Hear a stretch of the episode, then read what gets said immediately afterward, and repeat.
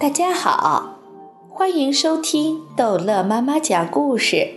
今天逗乐妈妈要讲的是《淘气包马小跳》侦探小组在行动之接近真相。马小跳他们几个百思不得其解，老杜为什么不见我们？毛超说：“也许胖哥他们老板根本不是老杜。以我的判断。”有百分之九十九点九九的可能是老杜。唐飞是这样分析的：你们想，世界上哪有这么巧的事？姓杜，相貌特征也相似，秃顶，啤酒肚。也许老杜的兴趣已经离开。毛超纠正牛皮：兴趣只能说转移，不能说离开。他当时主动来接近我们，不就是想跟我们一起破案吗？现在肇事车和肇事人都还没找到，他怎么就隐退了？这叫半途而废。还说呢，人家老杜觉得跟你这个侦探组长干没劲，所以半途就退出了。唐飞异想天开的，马小跳，你现在把组长的位置让出来，说不定老杜又回来了。我认为有两件事，唐飞肯定把老杜得罪了。马小跳跟唐飞针锋相对。第一件，老杜说他不会开车，可你硬说人家皮夹里有驾照。第二件，你还要人家赔你的车模。除了牛皮的态度不明朗，毛超和张达都坚决地站在马小跳的一边，都怪唐飞得罪了老杜。这时。欧阳校长也在找老杜，他先是想通过黄菊找到老杜，可黄菊告诉他，自从老杜找到黄菊的妈妈，又把黄菊的爸爸接出医院，从此再也没有见到他。欧阳校长问：“他有没有把电话号码留给你们？”黄菊说：“马小跳那里有。”欧阳校长把马小跳请到他的办公室。我想请杜叔叔到我们学校来，给我们全校同学做一场演讲。听黄菊说，你有他的手机号。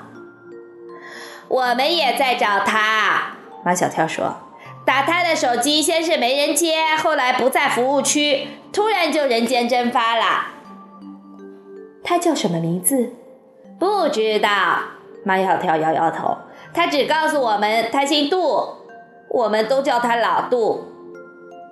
你们是怎么认识他的？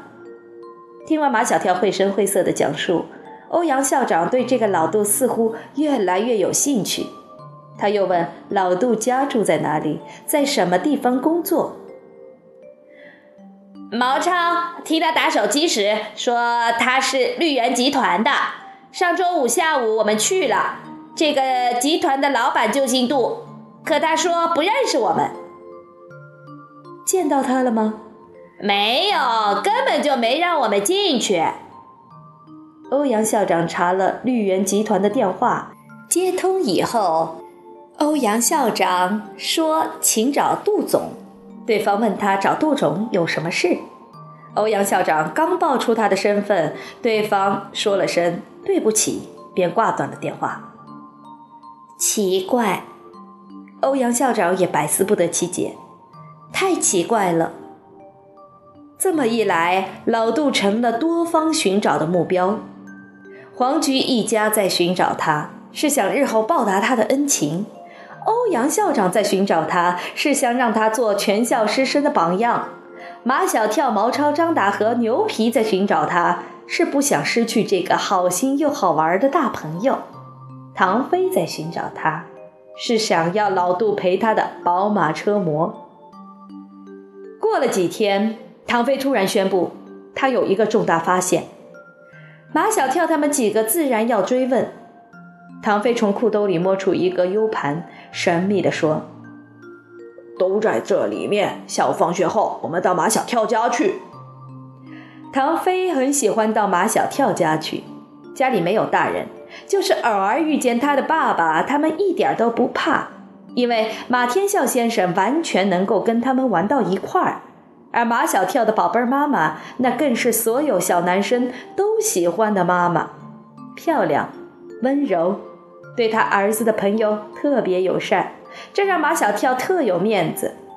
马小跳家还有一个吸引唐飞的地方，就是马小跳家的冰箱超级大，里面总放着一些时尚的零食。下午放学后，每个人都怀着迫不及待的心情，跟着唐飞直奔马小跳家。进了门，唐飞还没开口，马小跳就知道他想要干什么。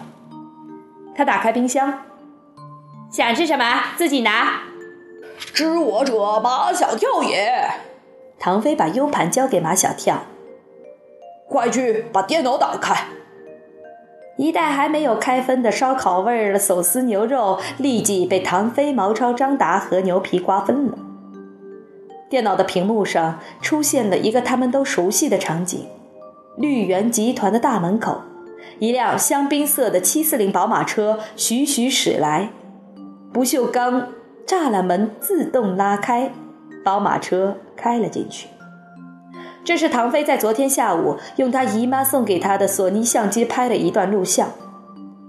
看见没有？这辆车也许就是我们要找的那辆香槟色的七四零宝马车。所有的人都傻了。唐飞指挥马小跳将宝马车定格在画面上，突出车尾的部分。能清晰的看见车牌号码最后一个数字是八，目击者看见的那辆肇事车的车牌号最后一个数字也是八。足足有半分钟，没有一个人说话，屋子里安静的令人窒息。一个可怕的念头几乎就在那一刹那出现在这几个男孩子的心中，有同样问题想问，但谁？都问不出口，最终还是唐飞说出了他们想问的问题：“你们是想问我看见谁开的车吗？”他们紧张的手心都出汗了。谁开的？没看见。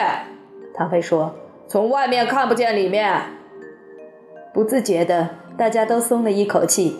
他们都怕唐飞说出是他们熟悉的那个人。接着，他们问唐飞是怎么拍到的。唐飞说：“这完全是意外的收获。我有一种直觉，老杜就是绿源集团的老总或者是副总。昨天我带着摄像机，让小王拉着我去了绿源集团，心想怎么着也能找到一点线索。我埋伏在集团门口旁边的绿化带中。”也就是等了半个多小时，就拍到了这些珍贵的镜头。唐飞洋洋得意，又引起了大家的不满。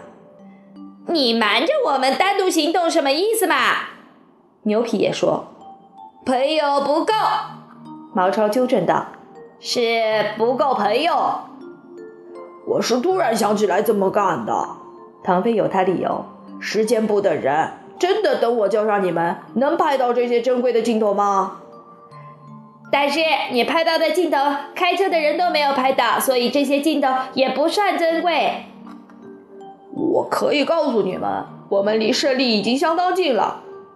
唐飞眉飞色舞，这些镜头的珍贵价值在于，我拍到了全部的车牌号，我就有办法查到车主是谁。好了，这一集的故事就讲到这儿结束了。欢迎孩子们继续收听下一集的《淘气包马小跳》。